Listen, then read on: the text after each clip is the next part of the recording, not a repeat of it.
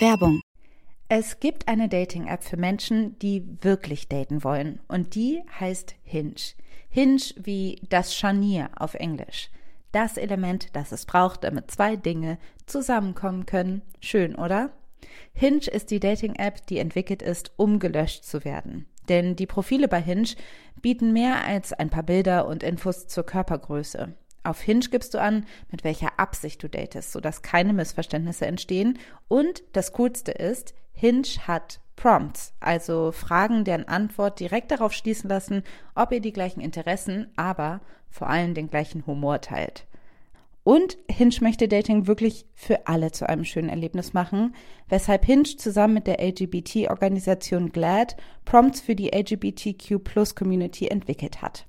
So findest du schnell deine Community und siehst, mit wem du Gemeinsamkeiten teilst. Zum Beispiel kannst du beschreiben, was Gender Euphoria für dich bedeutet oder wo deine Chosen Family unschlagbar ist. Hinge bringt dich mit den richtigen Leuten zusammen. Also probiert jetzt Hinge aus, nutzt die Prompts. Alle weiteren Infos findest du in den Show Notes. Gut. Okay, let's go. Okay. Hallo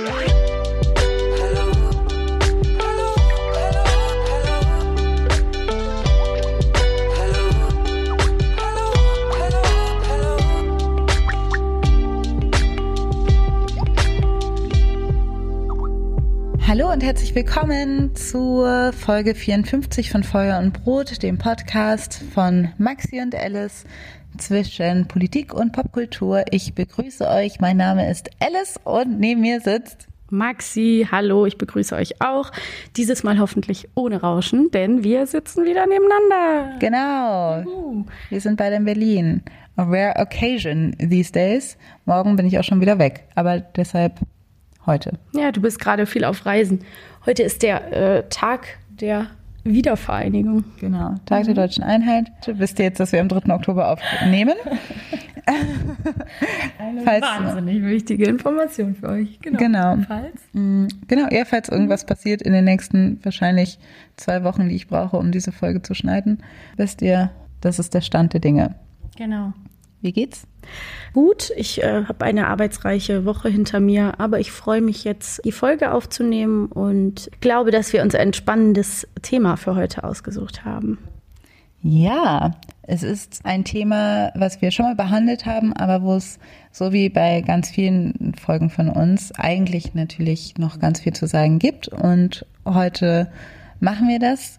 Wir reden heute noch einmal über Cancel Culture aber nicht so viel über die Fragen, was passiert, wenn in der eigenen Community gecancelt wird, sondern wir wollen gerne die Vermainstreamung von Cancel Culture uns mal angucken und die Fragen, die da immer wieder gestellt werden und auch, glaube ich, die Missverständnisse, die da entstehen und dass wir uns so ein bisschen im Kreis drehen, finde ich. Ja, ich bin in den letzten Wochen, habe ich gemerkt, immer wieder so äh, in meiner Notizen-App so drauf gekommen und habe irgendwie mir so Fragen gestellt, so Update zu Cancel Culture, was gehört da irgendwie alles rein, weil ich schon das Gefühl habe, so der Begriff wird gerade überall draufgeklatscht und das ist die Fair-Mainstreamisierung ist ein guter Begriff dafür. Ich habe das Gefühl, dass viele Leute den Überblick verloren haben und das auch gar nicht mehr richtig so für sich definieren können. Ich habe in meinem Instagram-Dunstkreis auch schon Leute gelesen, so Cancel Culture finde ich total kacke. Ich verstehe, woher das kommt. Also so nach dem Motto, so einfach kann man sich da nicht machen, aber eben wir wollen jetzt gerne mal das so ein bisschen wieder aufknacken und gucken, so, was sind denn die verschiedenen Unterpunkte, was sind noch Gedanken, die wir uns auch im letzten Jahr dazu gemacht haben und diese möchten wir heute gerne mit euch teilen. Cancel Culture ist ja hier oder auch, sage ich mal, nicht nur in Deutschland, aber wirklich überall in aller Munde. Was dazu beigetragen hat, ist, dass, sage ich mal, große Persönlichkeiten sich dazu geäußert haben. Es gab diesen offenen Brief, unter anderem prominent unterschrieben von Joanne K. Rowling, quasi ein Ende von Cancel Culture gefordert hat. Joanne K. Rowling, die selbst natürlich auch von Cancel Culture betroffen ist, so wie sie das sagt. Mhm. Das, das führt zu nichts und es ist eine Verrohung äh, der Debatte und des Umgangs. Und deshalb hat sie quasi gesagt, so geht es nicht weiter. Hier in Deutschland haben wir vor allen Dingen öfter mal Schlagzeilen zur Cancel Culture gehört im Zuge von Comedy und Satire. Fresh ist gut in Deutschland, nicht? Mm, mm.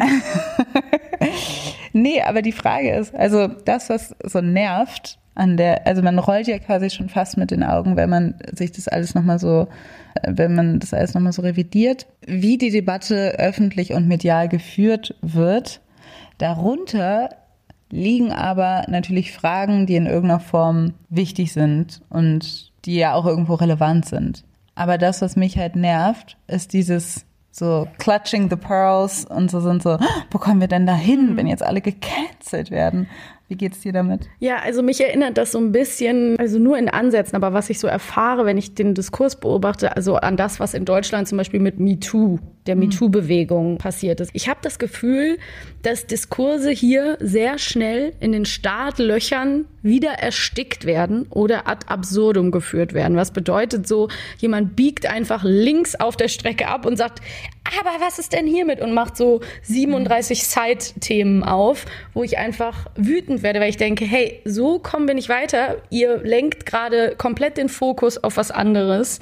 Und dann haben wir irgendwann den Begriff, also in meinem Umfeld, ich bin ja auch im weitesten Sinne, also in der Medienbranche tätig, auch um, kenne viele SchauspielerInnen, dann merke ich, wie MeToo auch so ein bisschen zu so einem ja, spöttisch genutzten Begriff wird, wo sich so ein bisschen drüber lustig gemacht wird und was sozusagen auch in Gesprächen irgendwie einfach mal als Waffe oder als Joke rausgeholt wird, so nach dem Motto, haha, wie bei MeToo oder irgendwie so. Das ist halt irgendwie dann, wird so ins Lächerliche gezogen. Und ich habe gerade ein bisschen das Gefühl, oder nicht nur ein bisschen, ich merke ja, was mit Cancel Culture passiert ist, ist jetzt einfach ein es ist verwässert. Ne? In Deutschland ist es einfach so, man das, was irgendwie allgemein der Ansatz von Cancel Culture war oder ist oder was da eigentlich passiert, welche Dynamiken, können wir ja gleich noch mal ein bisschen erklären.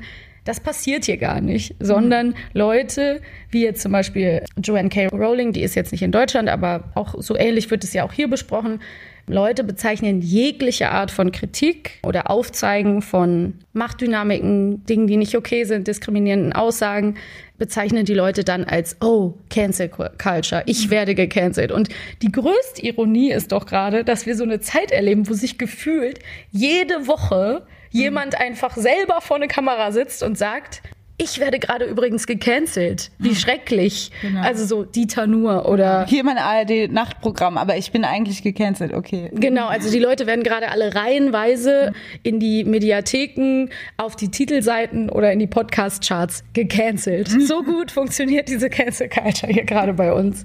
Ja.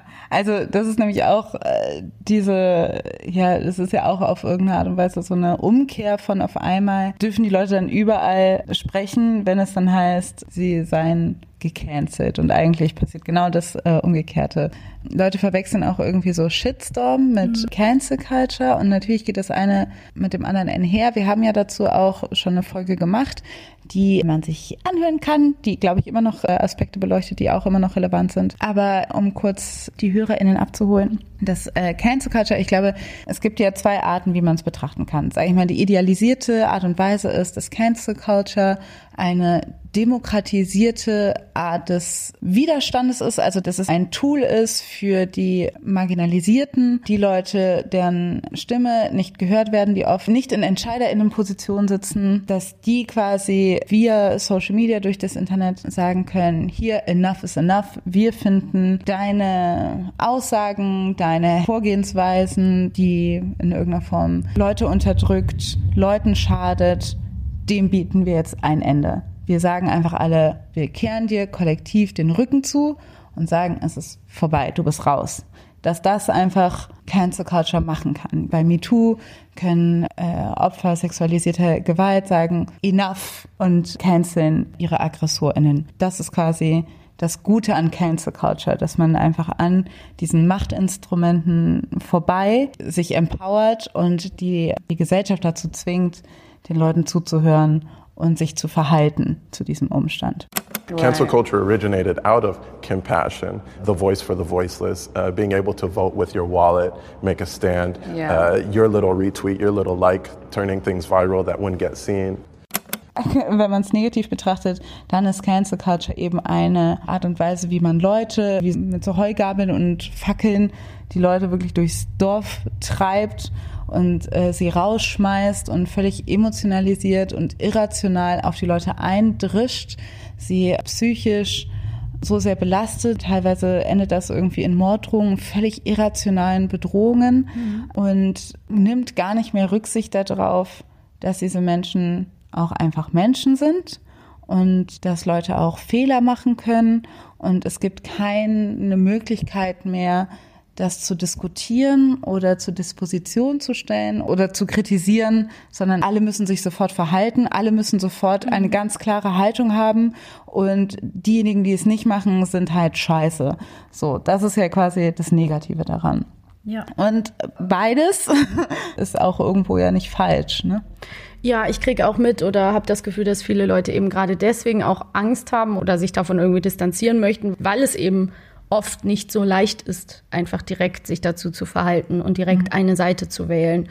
Und gerade auf sozialen Medien hat man ja oft das Gefühl, wenn man sich nicht schnell entscheidet, auf der richtigen Seite zu stehen, dann hat man eigentlich verkackt. Und dann kann man auch ganz schnell sehr stark in Ungnade fallen. Ich glaube, davor haben Leute einfach extrem Angst, weil wir mhm. auch noch keinen, darauf kommen wir sicher auch noch mal, keinen wirklichen Umgang mit Fehlern haben, mhm. so die man macht. Und oder ich finde, da fehlt einfach noch so haben wir aber in der letzten Folge ein bisschen, glaube ich, drüber gesprochen, wie man sich eben verhält, wenn man, äh, ich sage jetzt mal ganz salopp, so Dreck am Stecken hat und merkt, ja, hm, das, das war irgendwie nicht cool. Und mm, auch eine Entschuldigungskultur oder eine Verzeihenskultur, das ist irgendwie nicht da. Und ähm, dieses sich richtig positionieren wollen, ist, glaube ich, was, was innerhalb von so verschiedenen Bubbles oder Gruppen dann auch Druck ausübt auf die Leute. Was ja. ich so interessant finde an dem Beispiel Joanne K. Rowling, ich will da nur noch einmal ganz kurz drauf zurück, weil es da ja so, was du so gerade so gut erklärt hast, diese Machtdynamik ist ja eigentlich total klar, wenn du dir das mal anguckst, dass Joanne K. Rowling in dieser Situation irgendwie nicht das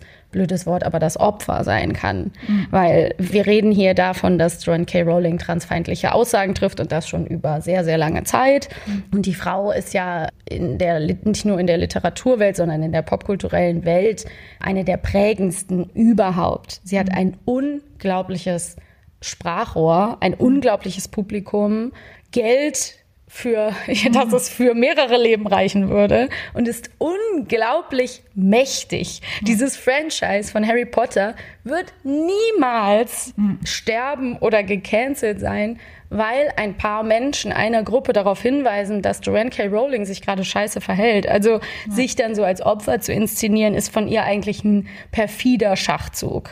Und jetzt kommt ja auch langsam raus, ich will es gefährliches Halbwissen, aber ich meine auch gelesen zu haben, dass es in ihrem neuen Buch eben um einen, einen Mörder geht, der äh, in Frauenkleidern agiert und dass das alles auch ein bisschen wie so eine sehr, sehr, sehr abstruse und menschenfeindliche Promoaktion gewertet werden kann ist, es ist dennoch so absurd, dass diese Frau dann eben sagt, so, ja, ich bin ein Opfer von Cancel Culture, ich leide da so drunter, wo ich mir wirklich denke, so, come on. Also mhm. klar, Transpersonen weltweit sagen berechtigterweise und die Allies, also die Menschen, die unterstützen wollen, die sagen jetzt, Joanne K. Rowling sorry, you're cancelled, aber was ist letztendlich die Auswirkung, die sie hat? Also die Grenzen von Cancel Culture sind sehr, sehr klar, wenn man sich anguckt, wer wird überhaupt gecancelt, wer wurde gecancelt, was mhm. bedeutet das? Also, ja. ja. Klar, ich glaube, egal wie berühmt du bist, egal wie viel Geld du hast, es ist eine sehr menschliche Verhaltensweise zu sagen, ich gehe ins Internet, ich sehe diese ganzen Sachen, die über mich geschrieben werden und finde es einfach schrecklich. Mhm. Also das ist einfach nur rein menschlich ist das ganz, finden das Leute ganz schlimm. Darunter leidet Joanne K. Rowling. Aber wenn man das priorisiert, kommen wir vollkommen weg von dem, was eigentlich zur Disposition mhm. steht und das und ihre transfeindlichen Aussagen. JK admitted she feared the effects that the trans right movement would have on these groups. He said, quote, I'm concerned about the huge explosion in young women wishing to transition and also about the increasing numbers who seem to be transitioning, returning to their original sex because they regret taking steps that have, in some cases, altered their bodies irrevocably and taken away their fertility. Ähm, das hatten wir auch in der Folge schon davor. Dieses dann auf einmal geht es nur darum, dass alle Leute sie gecancelt haben und nicht darum, was sie eigentlich gesagt ja. hat und warum das eigentlich das Problem ist Das heißt, es durch diese ganze Aufregung über Cancel Culture wird das, das Inhaltliche oft versäumt zu besprechen, was eigentlich sehr viel wichtiger ist. Das heißt, das Problem, sage ich mal, der, der Systemfehler bei Cancel Culture ist, dass es irgendwie total wirksam ist, ein strukturelles Problem darauf aufmerksam zu machen, wenn eine, sage ich mal, mächtige Person das reproduziert. Und natürlich ist das Problem Transfeindlichkeit viel größer als Joanne K. Rowling selbst. Also Klar. trotzdem wird quasi dann verhandelt an dieser Person und wie sich die Gesellschaft verhält zu Joanne K. Rowling, wie wichtig Transfeindlichkeit genommen mhm. wird. So, sei, weil eigentlich, was das ja aufmacht, ist, seid ihr bereit, die Person zu canceln, die die Heldinnen eurer Kindheit geschrieben hat? Ja für die Rechte von Transpersonen. Seid ihr dazu bereit? Es genau. gibt natürlich auch viele Transpersonen, äh, die ich gelesen habe, die sagen, ich werde Harry Potter die Geschichten für mich nicht canceln. Ne, natürlich, das ist dann ein anderes Ding. Da können, können wir gleich nochmal drüber reden, über den Inhalt. Aber Genau, es geht ja eigentlich in erster Linie nur um die Person. Aber die Leute denken natürlich, okay, darf ich jetzt kein Harry Potter mehr lesen, bla bla. Darf ich das und das dann eh nicht mehr machen? Ist eh immer so diese Frage, die mich so frustriert. Aber nochmal an diesen Gedanken anzuknüpfen, ich glaube, das ist so ein bisschen das, was ja quasi gefordert wird. Und das setzt die Leute total unter Druck. Mhm. Weil sie denken so, nein, ich will nicht complicit sein in Transfeindlichkeit, aber ich möchte auch nicht Harry Potter canceln. Harry Potter canceln. Ich möchte auch nicht, ich kann jetzt auch nicht so tun, als ob ich Joanne K. Rowling nicht bewundern würde dafür, dass sie Harry Potter geschrieben ja. hat. So, das ist das Problem. Da sind wir bei dieser ganz krassen Frage, die wir uns auch stellen müssen. So Trennung Kunst vom Künstler, Werk von Künstlerin oder ähm, der, dem, dem Menschen, der es erschaffen hat. Und vor allen Dingen auch, ja, dieses, das, was ich ja liebe, darauf hinzuweisen, die dieses Ambivalenzen zulassen, mhm. also zwischen einer sehr extremen Meinung auf der einen Seite und einer sehr extremen Meinung auf der anderen Seite liegt ganz viel, was aber voraussetzt, dass wir uns mit Dingen beschäftigen, vielleicht auch mal ein bisschen mehr als eine Überschrift lesen, nicht nur den erstbesten Tweet über eine Sache oder den erstbesten Post, sondern wirklich uns ein bisschen reinfuchsen, weil sonst kann, kann man sich schwer eine Meinung bilden. Mhm. Und das bleibt ganz oft auf der Strecke, finde ich. Was auch noch ein sehr wichtiger Punkt ist, ist, ich finde, an dem Beispiel Joanne K. Rowling kann man sehr schön aufmachen, was wir hier in Deutschland sehr oft erleben. Dieses wer das dann verhandelt, ne? Weil ich lese sehr oft dieses Wort auch schön immer bei der Emma oder bei Telefam Transgender Lobby. Mhm. Ne? Ich setze das in Anführungsstrichen. Ich finde das ganz schlimm.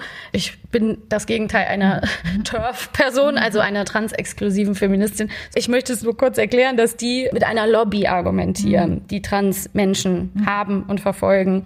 Und das klingt immer so, als wäre das so eine unglaublich starke Gruppe, die in unserer gesamten Mainstream-Wahrnehmung unheimlich viel einfordert und will und stark wäre, ne? Mhm. was einfach weltweit nicht so ist. Also die Lobby gibt es nicht. Es gibt keine Lobby. Es gibt eine Autolobby, aber es gibt keine Transgender-Lobby. Ja. So. Das heißt, es ist ein absurder Gedanke, da so ein Ungleichgewicht zu übersehen. Das möchte ich sagen. Weil das, was Leute ja so sagen, mit, wenn sie sowas wie Transgender-Lobby oder sowas in die Welt rufen, ist, als ob Leute sagen, sie wollen mehr Macht, als ihnen zusteht und das versuchen sie taktisch irgendwie da ja. durch, also so, sie machen Aktivismus zu Lobby, um da ein bisschen das Framing zu verändern. Und Leute tun so, als ob das irgendwie zu viel Deutungshoheit ist, die sich die Leute jetzt rausnehmen. Dafür, dass das ja gar nicht so viele Leute sind und so weiter. Ja. Und das, äh, da kommen jetzt aber ganz schön viel Aufmerksamkeit, mhm. die, die sich die ganzen Cis-Leute irgendwie widmen müssen mhm. für diese wenigen Trans-Menschen. Die Sache ist ja aber, dass es eine Veränderung und eine Befassung geben muss, gesamtgesellschaftlich, mhm. damit diese Menschen teilhaben können an dieser Gesellschaft und eben, dass sie auch irgendwie, weiß ich nicht, sicher und mit allen Rechten ausgestattet sind. Geschützt so. sind einfach. Ja. Und ähm, was ich eben noch als Punkt, ich habe den so ein bisschen wirr äh, da drum rumgekreiselt, was ich eigentlich auch noch sagen wollte, ist eben, dass mit diesem, wer das dann verhandelt, mhm. dass das nämlich dazu führt, dieser große Aufschrei von jetzt zum Beispiel einer Joanne K. Rowling oder auch anderen Menschen, die sich hinter äh, ihrer Satire irgendwie verstecken wollen, wollen mit ihren schrecklichen Aussagen, dass es dann immer dazu führt, dass so eine Debatte dann im breiten Mainstream geführt wird von nicht betroffenen Leuten, die sich auch nicht mal für eine Fingerspitze mit dem Thema befasst haben. Ne? Also ich komme an dieses Joanne K. Rowling-Thema total auf dem Alltag dran mhm. und merke, dann reproduzieren Leute, die sich wirklich wahrscheinlich null mit dem Thema beschäftigt haben, auch selber Transfeindlichkeit und mhm. sind so, ja, das ist ja super schlimm. Also es ist ja total klar, mhm. wer dann allein durch die Macht und den Hochstatus, den sie genießt, dann in der Situation besser dasteht. Und dann mhm. finde ich das immer wahnsinnig anstrengend mitzubekommen, wie das dann so verhandelt wird, ohne dass die Leute sich wirklich informieren oder wirklich aufgeklärt sind. Ja, also Genau, wir haben dann das total große Problem, dass dann auf einmal die Leute darüber reden und sich im Kreis drehen, die dann überhaupt nicht mehr mit den Betroffenen sprechen. Niemand redet dann mit Transpersonen, alle reden nur darüber, was sie alle wollen und was wir jetzt dann tun äh, sollen und ob das jetzt ein bisschen zu viel verlangt ist oder nicht. Mhm. Und wie gesagt, es geht dann so ein bisschen an der Sache vorbei. Also im Endeffekt ist die Frage nicht, ist Joanne K. Rowling jetzt gecancelt oder nicht, was auch immer das bedeuten soll. Ne? Ja, also was auch immer das bedeuten soll. Es soll dann wahrscheinlich bedeuten, sie soll nicht mehr eingeladen werden, sie soll mhm. nicht mehr, sie soll nicht mehr interviewt werden, sie soll keine Plattform mehr mhm. bekommen. Am Ende ist es wichtiger, dass sich etwas ändert, wenn es um Transfeindlichkeit geht. Und dass sich etwas ändert in diesem Bewusstsein, dass, das war ja eine der Sachen, dass es halt menstruierende Männer gibt oder mhm. Männer gibt, die schwanger werden können oder so. Mhm. Und dass das auch Platz finden muss in der Sprache und dass das diskutiert werden mhm. muss. Kurze Ergänzung, hier ist es auch wichtig, dass es nicht nur menstruierende Frauen und Männer gibt, sondern auch nicht-binäre Personen. Das dürfen wir hier nicht unterschlagen an der Stelle. Das ist so die eine Sache. Die andere Sache ist genau, bringt es dann irgendjemanden weiter, wenn man Harry Potter nicht mehr liest oder nicht die Filme nicht mehr guckt? In dem Fall KünstlerInnen von der Kunst trennen, stellt sich in dieser Frage Joanne K. Rowling mir nicht so sehr, weil ich denke, Harry Potter hat für mich jetzt erstmal nicht die Frage um Transfeindlichkeit oder wie Transpersonen, ähm, die gibt es in diesem Harry Potter Universe nicht, was man auf jeden Fall kritisch behandeln kann, aber deshalb stellt sich die, also gibt es da keine Reproduktion von Transfeindlichkeit, außer dass sie halt exkludiert werden aus dieser Welt. So. Das ist ein extrem unqueeres Universum. Ja. Ein sehr cis-hetero Universe. Also man kann auf jeden Fall Dinge an Harry Potter äh, kritisieren. Das ähm, streiten wir nicht ab. Ähm, aber ich finde, wir kommen jetzt langsam dieser Frage näher, wo wir auch gemerkt haben, je mehr wir darüber gesprochen haben, wie viel das dann doch mit dem eigenen individuellen Blick auf gewisse Dinge zu tun hat und die Verantwortung, die man selber als Konsument von Kunst, ähm, jeglicher Art, Unterhaltungsmedien, was auch immer, Musik, die Verantwortung, die man selber spürt und ja, wo sich die eigenen Grenzen eben verschieben. Ne? Also mhm. es ist einfach sehr interessant, auch bei sich selber ja zu gucken, was bin ich bereit von jemandem noch so wegzustecken und zu mhm. sagen, ja gut, das, das äh, verzeih ich dir jetzt mal, weil du mhm. bist mir trotzdem so wichtig.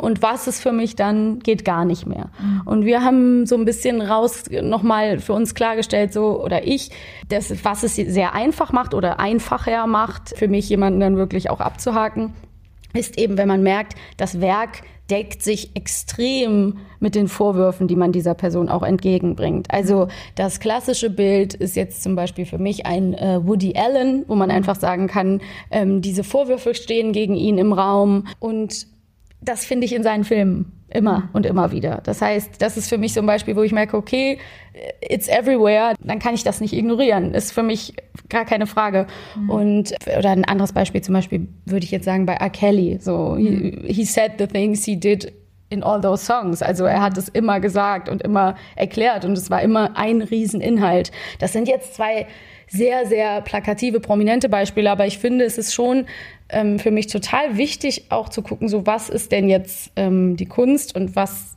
kann man wirklich irgendwie sagen, so, ja, also. Ja, die Kunst würde nicht, genau, die Sache ist, die Kunst würde nicht entstehen ohne diese ja. unterdrückende Haltung des Künstlers, der Künstlerin. Also ohne diese, ja. sage ich mal, ähm, ja, ohne diese Ismen wäre diese Kunst gar nicht so, wie sie ist. Ja. Das ist ja zum Beispiel im Fall Alan oder ähm, R. Kelly, der, das ist ja das Problem. Ja. Genau, das ist ja auch super schwierig, weil dann denkt man, dann kommt ja immer die Frage, ja, muss man dann immer die Biografie aller mhm. Menschen kennen, um zu verstehen, wie die Kunst gemeint ist? Ähm, das ist natürlich irgendwo utopisch und sagen wir mal ein kleiner, ein kleines, ein kleiner Mensch, keine Ahnung, ist jetzt, weiß ich nicht, acht Jahre alt, hört Ignition von R. Kelly und tanzt dazu mhm und findet das ein super Lied und das ist das Lieblingslied, dann kann das irgendwie für mich, die natürlich über alles Bescheid weiß, mhm. irgendwie sehr unangenehm sein. Aber für Leute, die das dann natürlich nicht wissen, kann man dir natürlich keinen Vorwurf machen. Aber die Frage ist, wie verhältst du dich, wenn du es weißt? Und wie stark bist du bereit, darüber hinwegzusehen?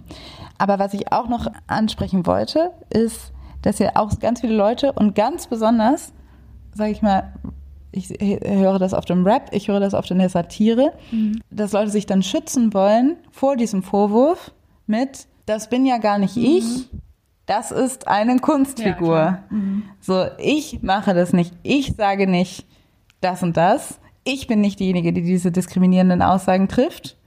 Das ist eine Kunstfigur, die ich erschaffen mhm. habe, die das tut.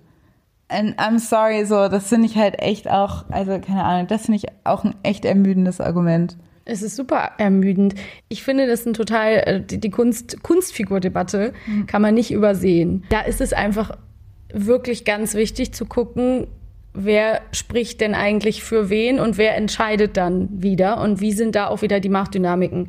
Also ich nehme jetzt nochmal, obwohl wir es eigentlich, ne, ich will da gar nicht zu lange drüber reden, aber wir haben im Vorfeld über das Beispiel Lisa Eckert geredet. Mhm. Und eine Person, die mir im familiären Umfeld sehr mhm. nahe steht, hat mich nochmal darauf hingewiesen, weil sie auch den Auftritt gesehen hat, so nach dem Motto, das kann man, muss man im Zusammenhang sehen und es ist ja eine Performance und es ist ja ganz klar eine Performance. Mhm. Und natürlich habe ich nochmal nachgedacht und auch nochmal geguckt und gedacht, ja klar, irgendwie ist es logisch, dass es überzeichnet ist. Aber dann habe ich mich an dich gewendet und du hast mir eigentlich ziemlich klar nochmal darlegen können, warum es still scheiße ist. Ja, ja, die Sache ist halt einfach, also ich lasse dieses Kunstfigur-Ding nicht gelten, auch bei äh, jetzt zum Beispiel im Kontext von Lisa Eckert mhm. nicht, weil die Sache ist, wenn ich mir angucke, wie sie das Programm gestaltet, für wen mhm. sie das Programm gestaltet. Die setzt sich dahin, äh, sagt antisemitische und rassistische Sachen ja. und das soll dann aber den, der Gesellschaft den Spiegel vorhalten, Leute provozieren.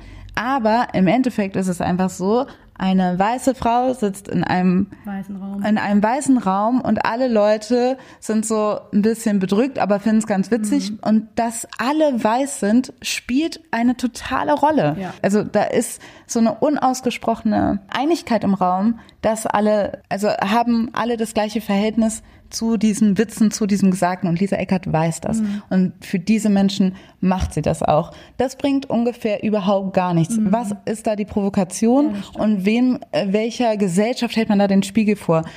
Ich wüsste gerne, mhm. wie Lisa Eckert sich verhalten würde, wären da also nicht weiße Menschen im mhm. Publikum mhm. nur. Ja. Was würde sie dann machen? Wäre das dann immer noch so witzig? Nee, würde, würde sie sich dann immer noch so wohlfühlen? Ist das dann immer noch so ein ausgelassener Kabarett-Satireabend? Ich glaube nicht. Und das ist, glaube ich, so ein bisschen das Ding. Ja. Also ich denke so, you are preaching to the choir, in dem Fall to the racist choir. Und am Ende ist es überhaupt nicht gedacht dafür, dass Leute wie ich oder Leute, die irgendwie in, von, von ähm, Rassismus oder Antisemitismus betroffen sind, sich diese Comedy reinfahren und da in irgendeiner Form was rausziehen sollen. Das ist nämlich mein Problem mit dieser ganzen Sache. Genau. Und das ist es immer. Und das ist es letztendlich auch in den vielen, vielen Malen, wo wir uns auch zum Beispiel über einen Jan Böhmermann äh, geärgert haben oder uns ärgern immer noch, weil das einfach so dieses, du hast genau den richtigen Punkt, es ist gibt die Illusion dem Publikum in dem Moment, hahaha, ha, ha, das finden wir alle lustig, weil wir sind ja nicht so. Mhm. Ähm, wir werden hier gerade satirisch mit dem feinen Messer, kriegen wir aufgezeigt, was für Rassismen doch in uns stecken, weil eigentlich stecken, weil eigentlich hat jeder diese Dinge irgendwie vielleicht schon mal gehört, gedacht oder was auch immer. Also dieses Publikum, was da ist, da ist dieser Konsens nicht da, den du gerade beschrieben hast, den es bräuchte, damit es irgendwie okay wäre. Und sie würde sich das niemals trauen. Sie würde mhm. sich das niemals trauen. Genau was du beschrieben hast, ist einfach äh, komplett richtig.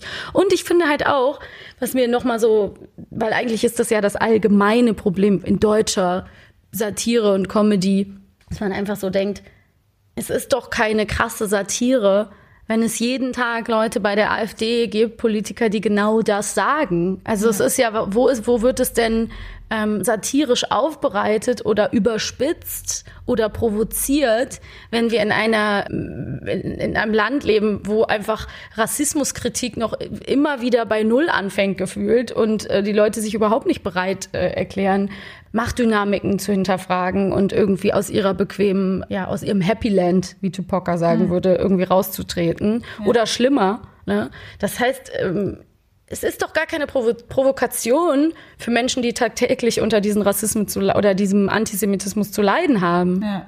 Meine Erfahrung ist, die Leute finden das, finden diese Programme vielleicht auch ein bisschen witzig und sagen dann erst, ja, geht gar nicht, wenn sie quasi sich nochmal vor Augen halten, dass äh, Menschen, das auch, sage ich mal im Fall von Lisa Eckert, auch jüdische Menschen mhm. äh, das zu hören kriegen oder schwarze Menschen oder ähm, Asi asiatische Menschen, das ist, glaube ich, gegen die ja. hat sie alle irgendwie geschossen. So. Und dann, und dann ist man so, ah oh nein, das geht ja gar nicht, das geht ja gar nicht. Ja, die Sache ist, bitte rezipiert eure Comedy immer mit ja. diesem Blick so für wen ist das witzig? Und diese ganze, dass sich SatirikerInnen und Leute dann immer so wie so HofnarrInnen äh, inszenieren wollen, so ich zeige den Mächtigen irgendwie was auf, aber in dem Moment, wenn du äh, als weiße Person sowas machst, dann bist du einer der Mächtigen. Mhm.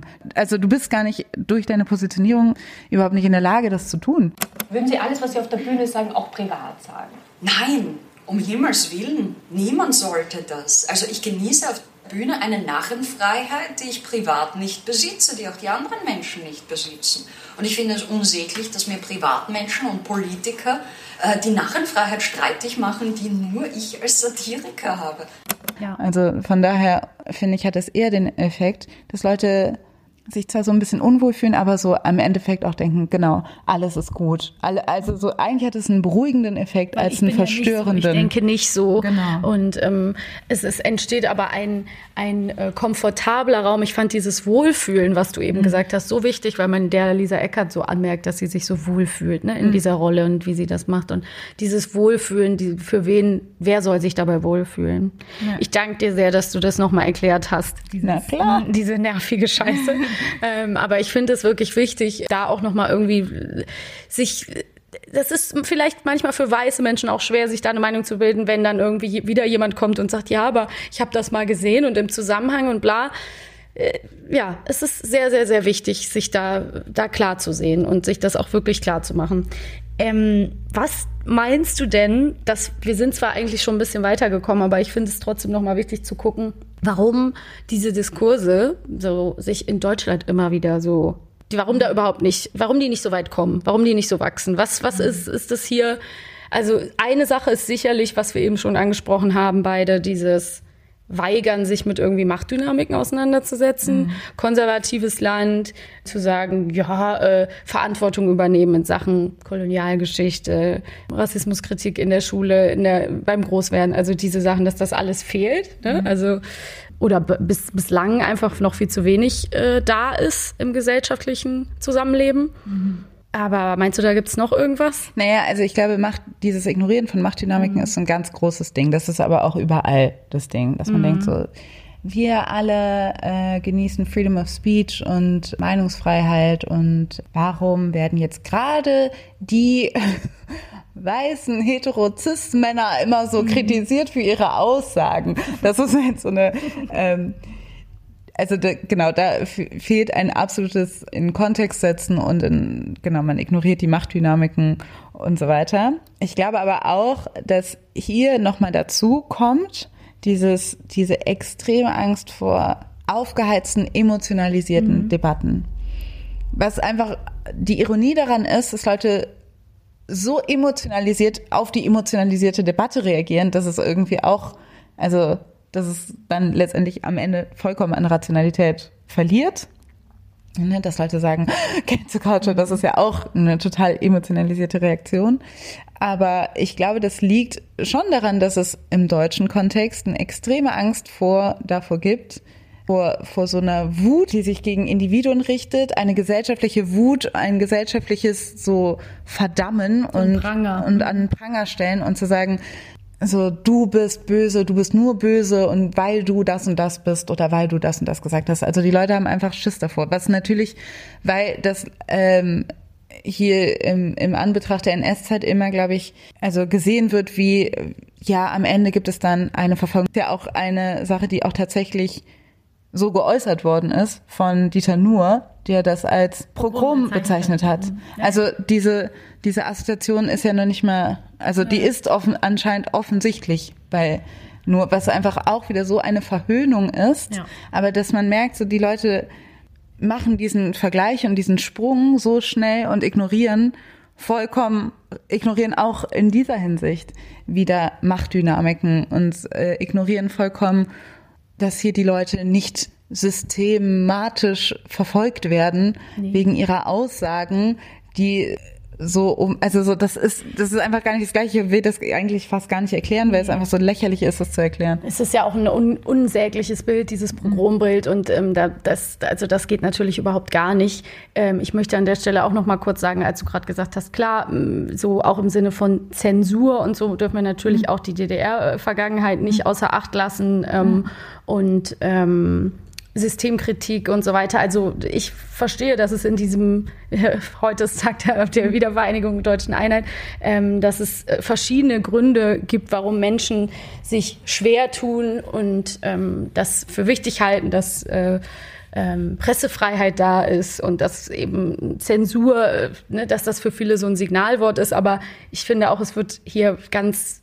seltsam mh, oder in diesen Sachen, die du gerade beschrieben hast, ja auch ganz seltsam irgendwie herangezogen, dieses Wort, und ganz falsch. Ähm, um zu emotionalisieren, ironischerweise. Ich finde auch, das wollte ich nur kurz sagen, weil wir, du gerade gesagt hast, äh, an den Pranger stellen, finde ich halt auch die lächerlichste, lächerlichste Metapher und Redensart, wie sie im Moment halt benutzt wird. Also wenn jetzt jemand Rossmann kritisiert, weil die ähm, wieder mal aufgefallen sind mit irgendwelchen entweder rassistischen Verhalten durch ihre Mitarbeiter oder einer ähm, rassistischen Werbung, dann ähm, heißt es irgendwie, wir werden an den Pranger gestellt. Wo ich so denke, ein großes Unternehmen wird von einer Gruppe kritisiert, dann stehen die nicht am Pranger. Ein Pranger ist per Definition etwas anderes, nämlich dass wenige eine Einzelperson oder wenige Einzelpersonen einem riesigen Mob einer Mehrheit von Menschen gegenüberstehen und dort am Pranger verhandelt wird. Also es ist eine ganz klar ein Größenunterschied, der ja. vorausgesetzt ist für einen Pranger.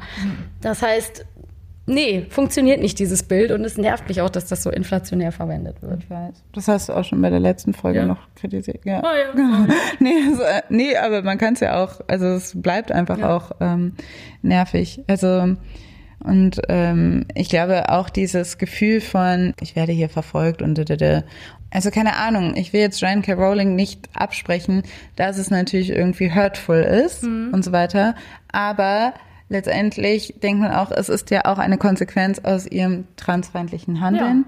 Und wie gesagt, ich finde es dann in dem Moment, finde ich es nicht zuträglich, wenn man sagt, oh, mir geht es so schlecht gerade, weil die, und weil die Konversation um das eigentliche Ding wichtiger ist. Also, ich finde, das ist eigentlich, das sollte so der Fokus sein. So, das, aber wir drehen uns jetzt gerade im Kreis. Wo ich gerne noch mal drauf zurückkommen würde, ähm, weil mir der Aspekt bis jetzt noch ein bisschen gefehlt hat und ich den auch spannend finde, ist so dieses, viele fragen sich wahrscheinlich dann auch so dieses, aber wie gehen wir dann um mit fiktiven Erzählern? Du hast es eben zwar schon ein bisschen angesprochen, als wir über die Kunst und den Inhalt der Kunst gesprochen haben, aber ich habe da schon noch mal so ein bisschen drüber nachgedacht.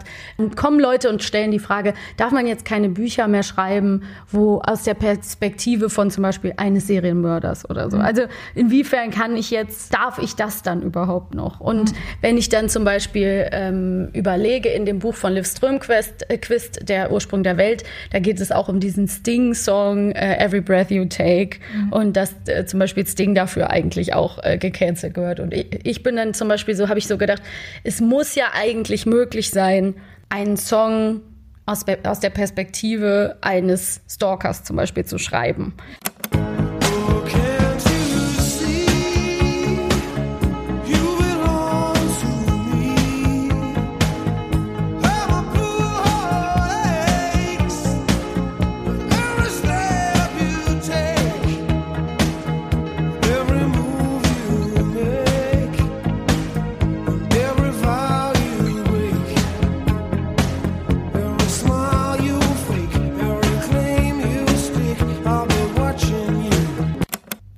Kann ihn dann kacke finden. Und ich kann auch sagen, mhm. ähm, das ist ein sexistisches Lied oder wir haben in unserer Slut-Shaming-Folge über sexistische mhm. Songs gesprochen.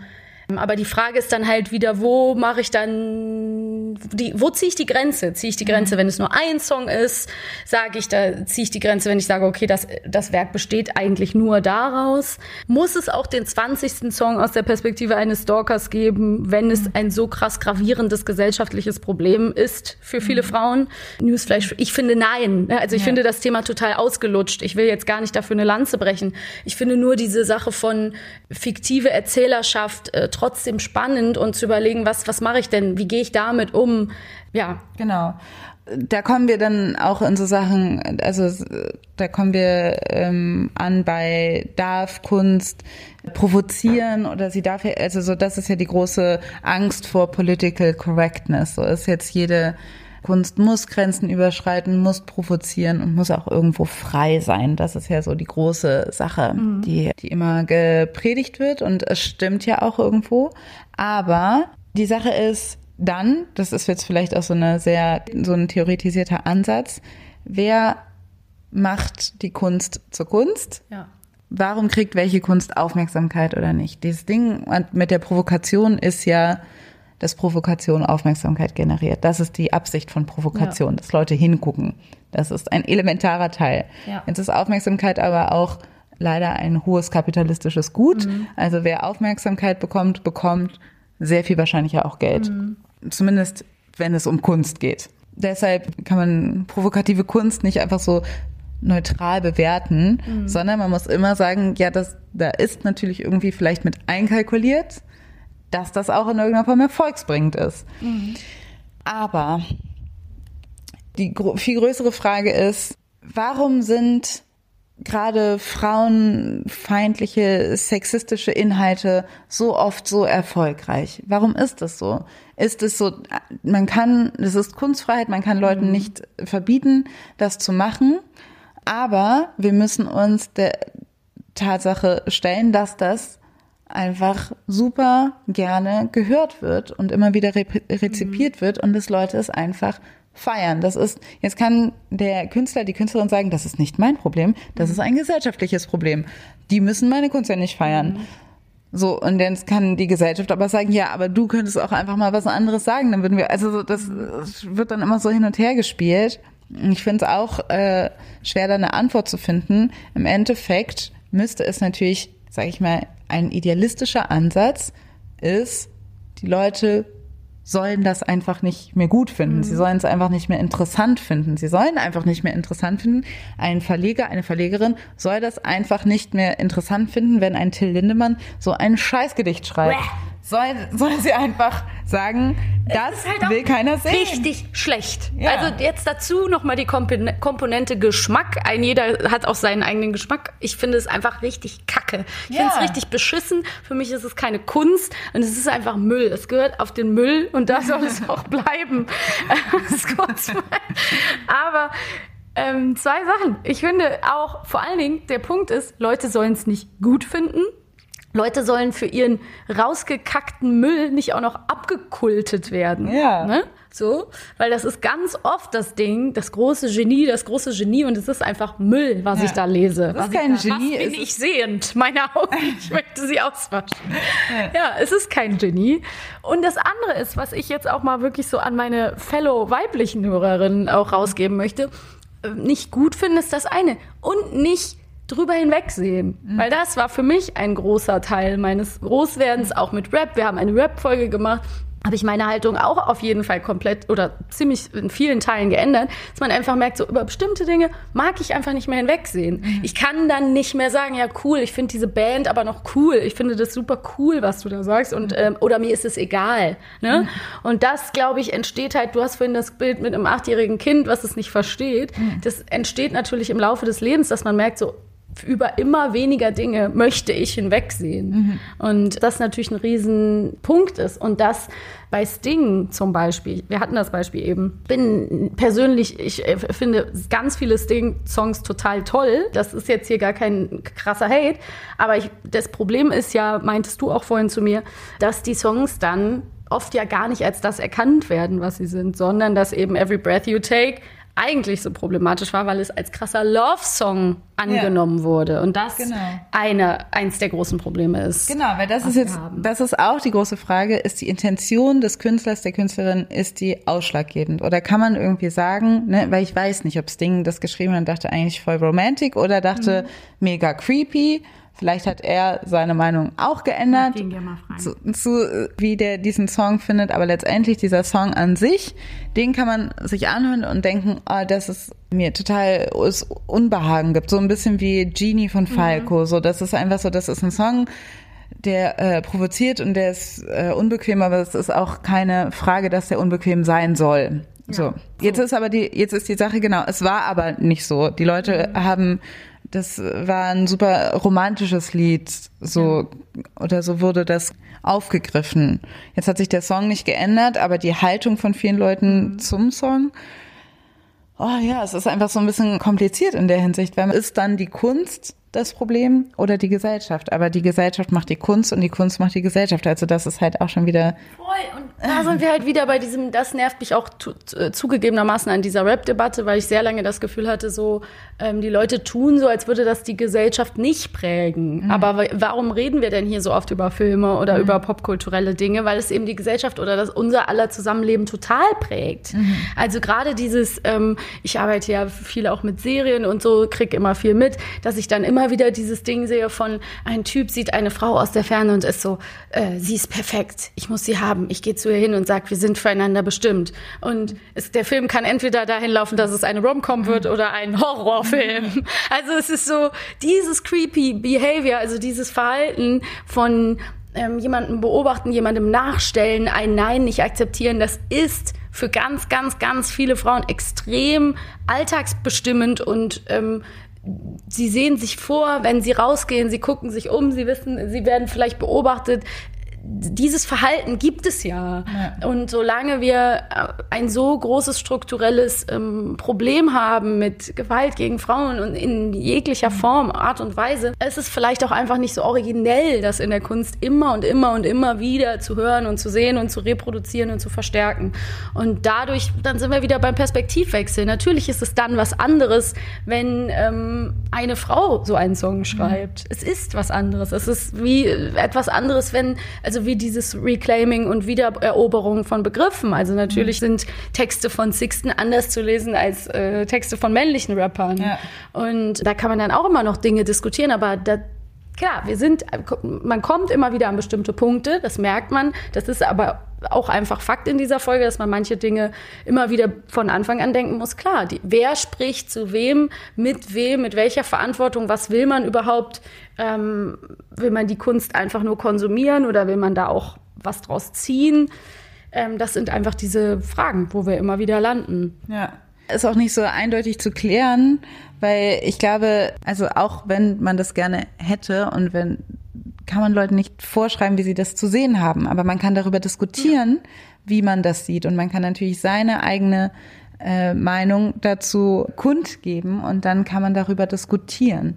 So, das ist halt, das heißt, wichtig ist aber auch, dass wir diese Diskussion auch irgendwie, dass die vorangetrieben wird. Und wir sind gerade, sage ich mal, gerade wenn wir mal mit Blick auf der Deu auf deutsche Comedy an einem Punkt, wo ich das, wo diese Diskussion nicht vorangetrieben wird, nee. sondern immer wieder reproduziert wird. Also es genau, wenn wir jetzt zum hundertsten Mal hören, wie irgendein Sumunchu dann irgendwie das N-Wort sagt und dann wäre die große Frage, darf man das N-Wort sagen? Ist das witzig? Ne, ne, ne? Ist das Satire? Bla, bla, bla. Dann denkt man so, ab irgendeinem Punkt muss man doch mal weiterkommen. Ja, ab irgendeinem Punkt muss man doch mal wirklich andere Fragen stellen und man muss doch wirklich mal eine andere Wunde finden in der Gesellschaft, in die man reinpieksen kann, um mal wirklich relevante gesellschaftliche Fragen zu stellen. Und man kann doch einfach, also das muss doch irgendwie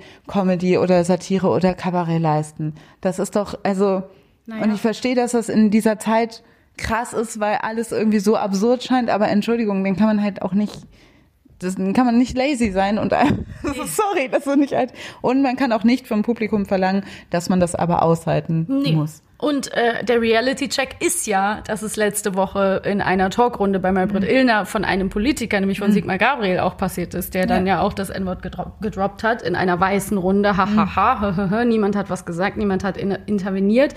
Ähm, wo wir einfach sehen, es ist, äh, it's the same. Also dann kann so Mundschuh mir halt 700 Mal mit seiner verfickten Kunstfigur, die es meiner Meinung nach nicht gibt, äh, ähm, äh, um die Ecke kommen. Ja. Ähm, das ist aber egal, solange genau exakt das Gleiche wie in deiner Satire passiert jeden Tag in unserer Gesellschaft. So, also dann ist es keine Satire. Ja. So. Und ich finde aber das total wichtig, was du eben gesagt hast mit diesem so, man muss weiterkommen. Da bin ich wirklich verzweifelt. Da frage ich mich, how do we do this in this country? Bitte seid mit uns und arbeitet alle zusammen dran. Das andere ist, was ich mich aber, was ich halt schon wichtig finde, ist und wofür wir diese Folge auch nochmal machen, um nochmal zu sagen, so zwischen diesen zwei Haltungen, und das ist jetzt nicht auf das, was wir gerade besprochen haben, ähm, darf man das N-Wort sagen, solche Basic, Basal-Debatten, die meine ich jetzt nicht, sondern ich meine bewusst andere Dinge, wo man irgendwie sagen kann, können wir miteinander diskutieren, können wir miteinander ins Gespräch gehen und Raum lassen. Ne? Also, dass man Raum lässt für Diskussionen und Gespräche und gerade auf sozialen, in sozialen Medien und so ist es einfach extrem wichtig, sich wirklich dann auch mit den Dingen auseinanderzusetzen und ähm, differenzieren zu können und dieses schöne worüber wir ja auch in der letzten, vorletzten Folge war das, glaube ich, gesprochen haben, diese Ambivalenzen zulassen in Personen. Ne? Also, dass zwei Wirklichkeiten, hast du ja auch schön bei Joanne K. Rowling schon gesagt, dass zwei Wirklichkeiten koexistieren können. So, ich bewundere, dass Joanne K. Rowling Harry Potter geschrieben hat, aber gleichzeitig Und kann ich Joanne sie, K. Rowling ist dass transfeindlich ist. Also, dass diese zwei Wahrheiten einfach koexistieren können. Ja. Und man kann auch manchmal mit den Leuten in Dialog gehen. Ich habe doch diese, ähm, die wollte ich eigentlich schon in der letzten Folge erzählen, diese Tua-Geschichte. Ich habe ein Interview gehört beim All Good Podcast äh, mit dem Musiker Tua, äh, ein Rapper und Produzent, ähm, zusammen mit Jan Wehn. Liebe Grüße. Und ähm, er hatte, das ist schon ein Jahr her, wie gesagt, hatte da, ähm, es ging ganz viel über Künstler, die man toll findet. Ich sage bewusst Künstler, weil es ging eigentlich nicht um Frauen. Und jeder, jede weibliche Künstlerin, die irgendwie angesprochen wurde, äh, hatte Tua irgendwie so einen abfälligen Kommentar. Also es ging so Ariana Grande, dann war es so, boah, das ist doch irgendwie voll die Plastikpuppe, da kommt doch irgendwie gar nichts bei rum. Und dann ging es irgendwie um Nicki Minaj und Cardi B und er meinte so, sie sind doch so richtig ekelhafte Alten. So, die sind doch super ekelhaft, so einfach der drei der größten Popstars, die es gerade gibt, der krassesten Rapperin, der erfolgreichsten Frauen der Welt. Warum findest du die ekelhaft? Ist es, weil die über Sex reden? Ist es, weil, was, was ist daran ekelhaft? Warum feierst du Travis Scott, aber Cardi B nicht? Dann erklär mir das doch mal so. Und ich habe ihm tatsächlich eine Nachricht geschrieben und habe dann irgendwie gesagt so, ja, guck mal, ich finde es halt mega schade, das zu hören, weil man irgendwie denkt, so die Leute entwickeln sich doch weiter und geben sich vielleicht Mühe auch sowas nicht mehr zu reproduzieren und merken aber gar nicht, wie das drin ist. Also wie du diese Künstlerin bewertest, ist zutiefst sexistisch so. Und dann hat er mir auch zurückgeschrieben und hat dann irgendwie gesagt, ja, das kommt total sexistisch rüber.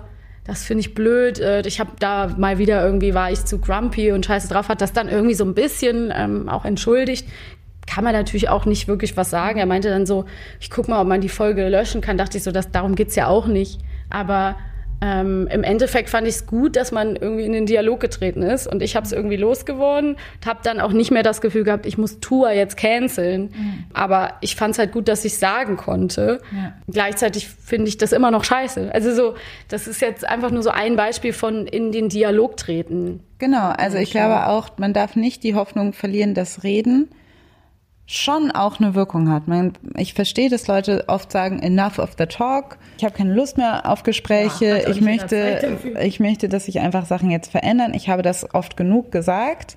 Und mir geht es teilweise auch so. Ich glaube, allen geht es teilweise so. Aber auf einer anderen Art und Weise, glaube ich, muss es auch so ein bisschen wie so eine, ich sehe das immer so ein bisschen so als Teamarbeit. Mhm. Ich bin gewillt, mit manchen Menschen zu reden. Du bist gewillt, mit Tour zu reden.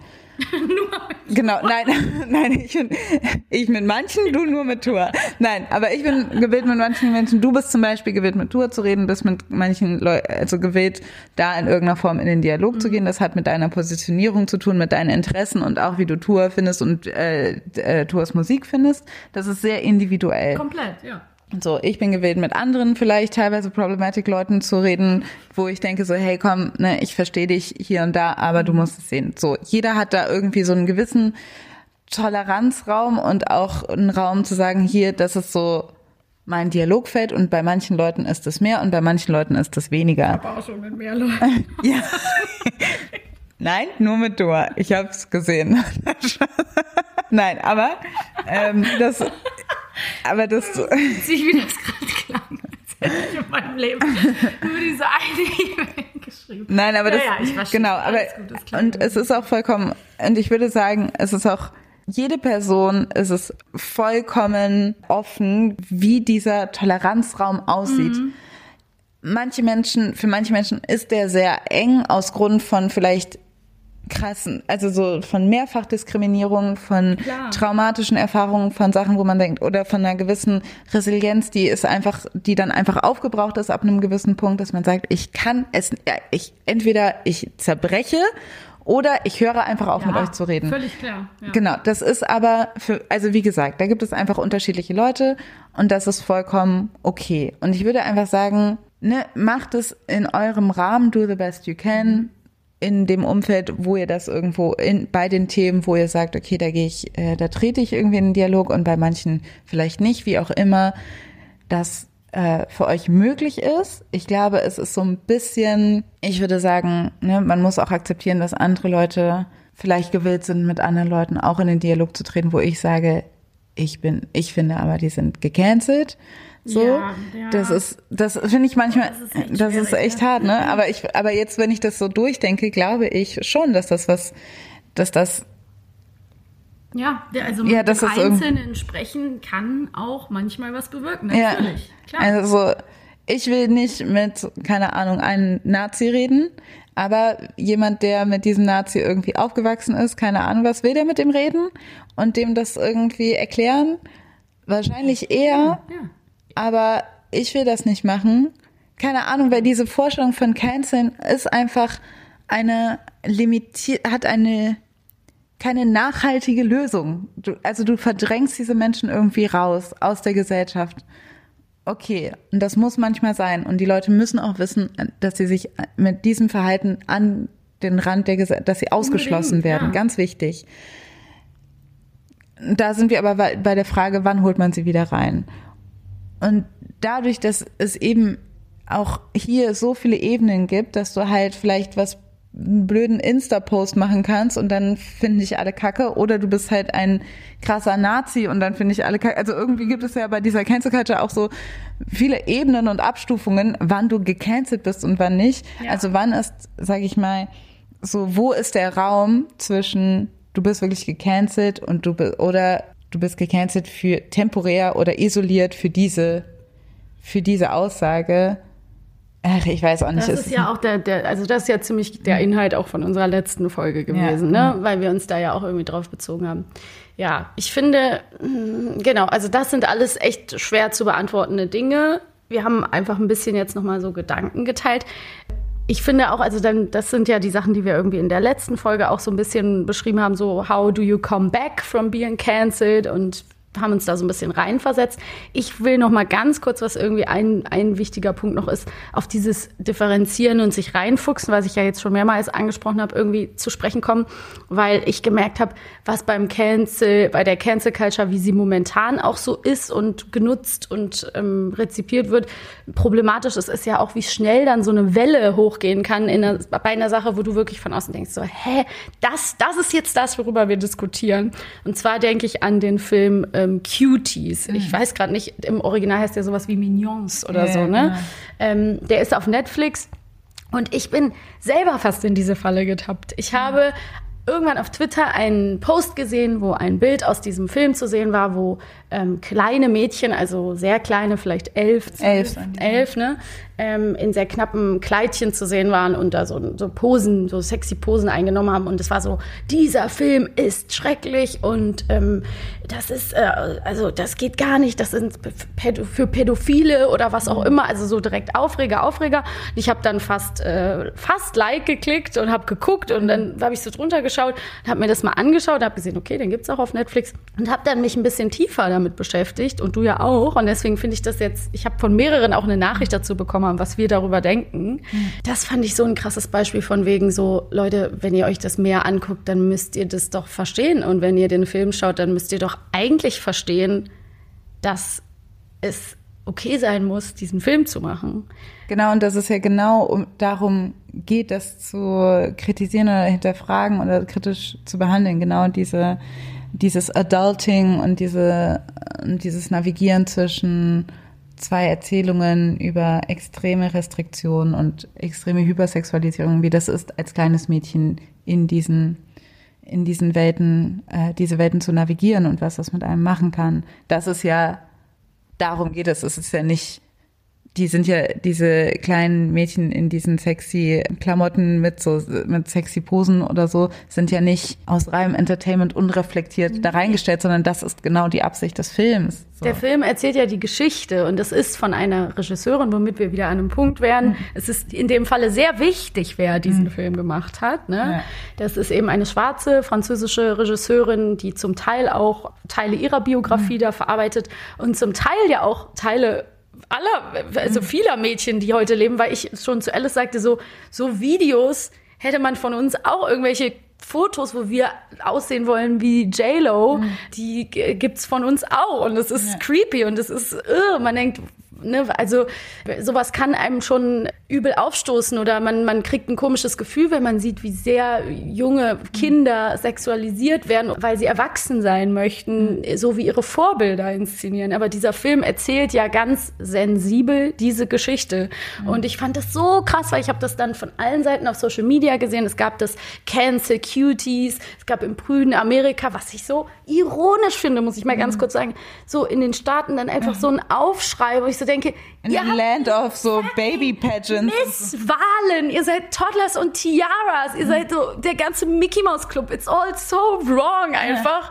Und dann kommt ihr um die Ecke und habt weil dieser Arthouse-Film dieses Bild da zeichnet. Also diese Szenen, diese Szenen, Tanzszenen sind krass. Mhm. Die sind krass und die sind unangenehm. Ja. Aber wie wir gerade schon beschrieben haben, wenn du diesen Film schaust, dann wird eigentlich sehr klar, du musst mehr als den Trailer schauen. Mhm. Das ist logisch so.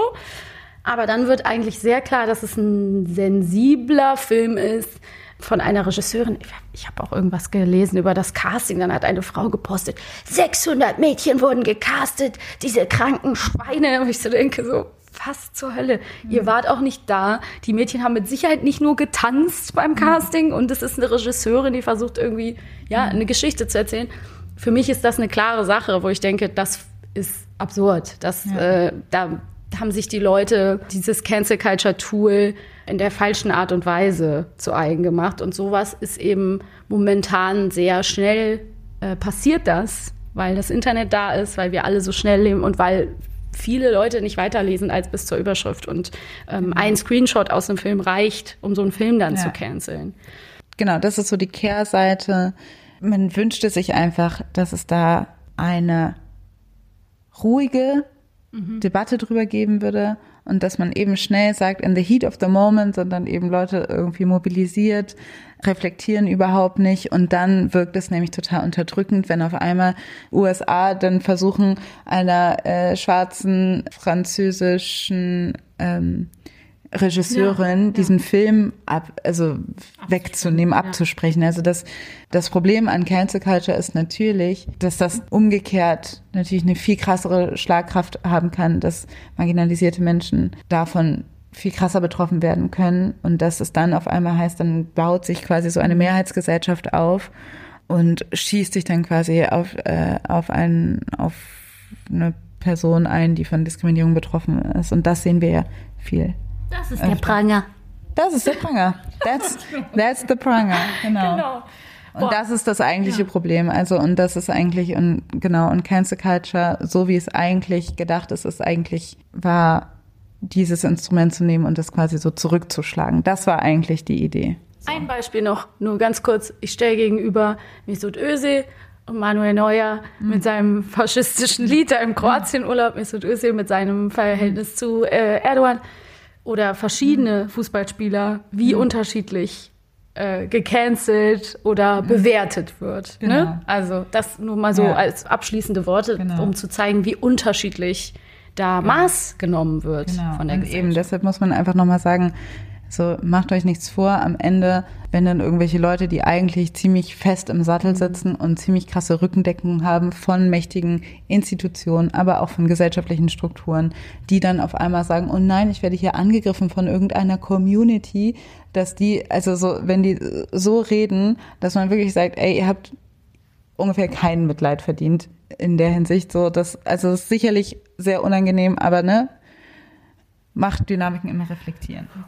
Genau, wir kommen zum mhm. Ende. Deswegen ist es auch so ein krasses Wunder, möchte ich nur abschließend sagen, mit dem, dem krassesten Cancel-Fall, den es ja so gibt, dass Weinstein überhaupt aus dem Sattel gefallen ist. Mhm. Also das ist ja wirklich einfach ein unfassbares Wunder in Sachen dieser Macht und äh, dieser Rückendeckung, die dieser Mann eben hatte. So, das war eine krasse Folge mit mega viel Input. Wir haben unglaublich viele Namen gedroppt und Sachen. Wir hoffen, ihr ähm, könnt daraus was mitnehmen. Sorry, dass es vielleicht ein bisschen chaotisch war, aber ähm, ja, wir wollten genau. da diese ganzen Dinge doch gerne mal gesagt haben. So chaotisch wie eine Debatte, wenn jemand gecancelt wird. Nein, naja, okay. Es hat äh, mir viel Spaß gemacht und wir hören uns beim nächsten Mal. Genau, bis dann. Bis dann, tschüss. Das war die neue Folge Feuer und Brot.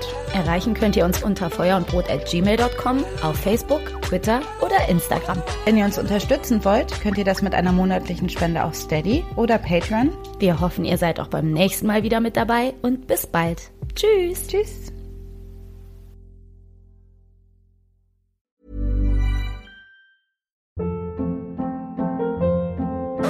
Hold up. What was that? Boring. No flavor. That was as bad as those leftovers you ate all week. Kiki Palmer here, and it's time to say hello to something fresh and guilt-free. Hello Fresh. Jazz up dinner with pecan-crusted chicken or garlic butter shrimp scampi. Now that's music to my mouth. Hello Fresh. Let's get this dinner party started. Discover all the delicious possibilities at hellofresh.com.